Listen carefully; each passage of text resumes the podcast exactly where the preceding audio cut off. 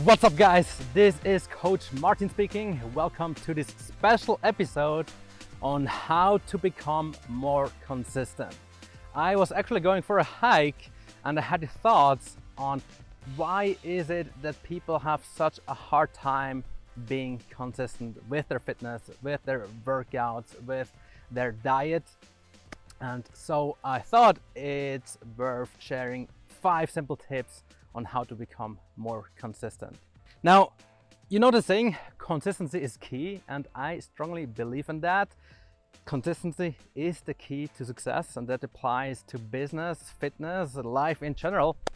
But people seem to have a very hard time being consistent.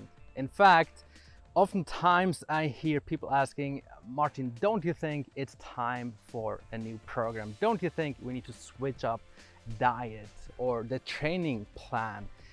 And the thing is, oftentimes you don't need a new program, you don't need a new diet, you just need to be more consistent with your current one, right? Now, how to be more consistent? Here are five tips. My first tip would be work out every day at the same time. Why? Because over time it becomes second nature. Working out is like an autopilot, like brushing your teeth. You don't even think about should I brush my teeth in the morning and after lunch or in the evening. You just do it, right? And you don't think about it. And the same thing you should apply to fitness.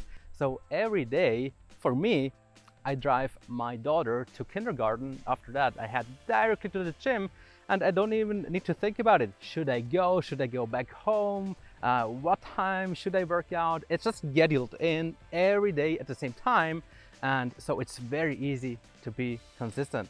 If you ask any professional athlete, or if you have a friend of yours that is uh, well built, has good physique, ask them when do you work out. They don't say either at 6 a.m. or uh, at lunch or at 9 p.m. It's like usually I work out at 6 a.m. Obviously, there will be adjustments if, if something comes up, but they have a specific time of the day when they work out. All right, work out every day at the same time.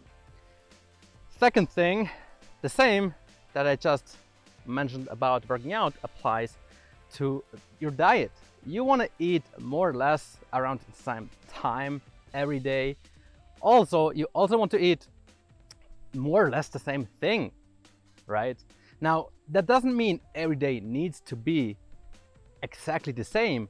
What I recommend you doing is like pick three or four meals that are convenient, that you like, and that bring you closer to your fitness goal, and then just rotate. Because if you know what you're going to have for lunch, if you know what you're going to have for dinner, like it makes it so much easier, right? It's again on autopilot. And remember that every time you make a decision, it needs a lot of willpower, right? If it's lunchtime and I don't know what I'm going to have, I, I will think, oh, I could eat this or that. Oh no, that's not so good. And it requires willpower. We don't want that. We want it to be like on autopilot, right? So pick some meals that you like and then rotate between those.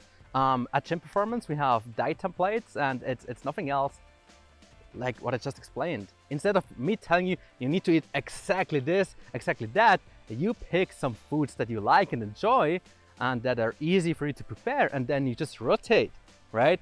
Super simple. Third tip I want that you schedule your workouts in your calendar.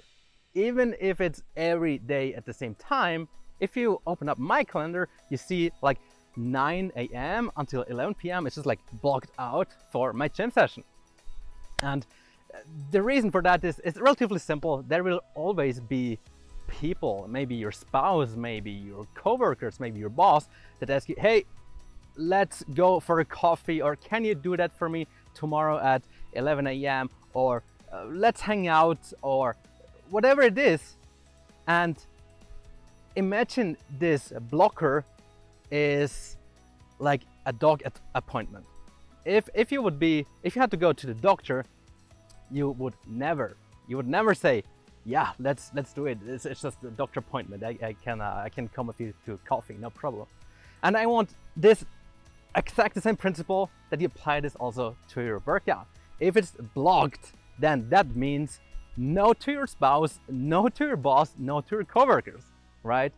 In case there's an emergency, this happens, then you simply reschedule in your calendar. So say, okay, 9 a.m. doesn't work, but today, as an exception, I can do like 3 p.m. That means you didn't forget about it, you simply removed your uh, schedule or your, your appointment, right? So that's another simple trick. Put it into your calendar, block out the time, uh, like like everything else. You, you, everything you do, right? Like when it's a business appointment, I do even like uh, dinner with my family. I put everything into my calendar because it makes things much easier. Like speaking time management here, right? Then fourth tip, how to become more consistent with your fitness would be to simply follow a specific workout program. Now, this goes back to the beginning. I said that you don't need to change your plan all the time. This is not good unless unless you really hate what you're doing. In this case, yeah, it's probably good to switch things up. Maybe your your coach or you're following a, a plan that tells you to do cardio every single day and you don't like cardio then uh, well you don't do it that long you still need to enjoy it to, to some degree right now if you do if you don't follow a, a program at all that's not good at all either because you will go to the gym and you have no idea what to do right? This uh, works out fine for like a week or two maybe even a month when you're on vacation.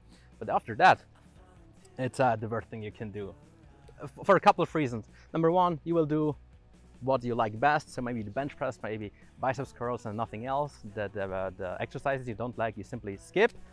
Uh, number two there is no clear structure. Um, you, you, you go to the gym and you do whatever is free, right? Like especially when it's busy. Um, you, you don't even know how many sets, you don't know how many reps. Like again, for a couple of time, yeah, that's super cool, but you will not progress, all right? And then what's more, um, when you go to the gym and even if you're very strategic with what you're going to do, it requires willpower. You need to write down, okay, or maybe not willpower, but, but a lot of planning and organization, or, but a lot of planning, right? Because you need to write down, okay, yesterday I did back and biceps, now it's chest and triceps. I need to do 16 sets for chest. It could be this, that, or, or that exercise. And, and for the biceps, I'm going to do this and that. Oh no, I did this the other week. And it takes time. It takes time, even for me as a coach. And this is why I personally also follow someone else's program because it's written there. I can go on in the gym, do my things, and I'm done. 45 minutes, one hour, and I'm done. There's no need to write down things for like half an hour and plan out my entire workout. Waste of time, right? Then, fifth and last tip for you on how to be more consistent track and review your workouts and your progress. Sounds so simple, but many people don't do it. They go to the gym, they work out, but if they ask them, okay, how's your progress? How are you coming along? Well, I'm going to the gym, but yeah, that's all they say, right? Just going to the gym. Now, if you go to the gym and you don't know the reason and you don't know what you're working towards, how do you know whether you make progress? Obviously, you don't. It's like entering a car, driving without knowing the destination, and then I ask you, okay, are we there yet, or at least on the right path? And the driver says, no clue, because like I, I don't know, I don't even know where we're going. That's, that doesn't make sense, right? Just doesn't make sense. So you want to have uh, a plan and then track your progress.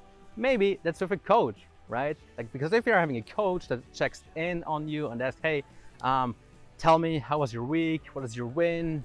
What do you struggle with? What do you need? What what do we need to improve on? Then you have someone that keeps you accountable, makes the entire thing so much easier.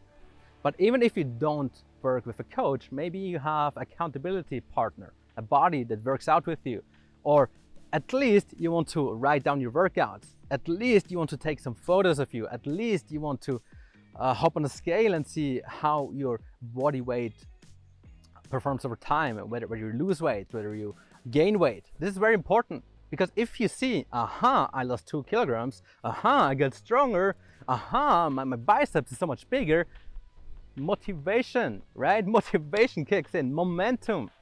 And then this is what keeps you going. And if you're motivated, if you have momentum, guess what? You will be more consistent, right? That's it for today. This was a special episode here about how to be more consistent because it's something that had to be said. I hope that even my clients watch this. I think a lot of people have have uh, this issue that they question their program, but they question what they're doing. When in fact, 90% of the time, they just need to be more consistent. And I hope this helps, guys. I really hope it does. If that's the case, do me a favor, like this video. Maybe write in the comments, write in the comments your main takeaway. What do you have to do better? What are you going to do? What action do you take right now to become more consistent? Thanks for tuning in. Cheers from Phuket, Thailand, and see you in the next one. That was it for today.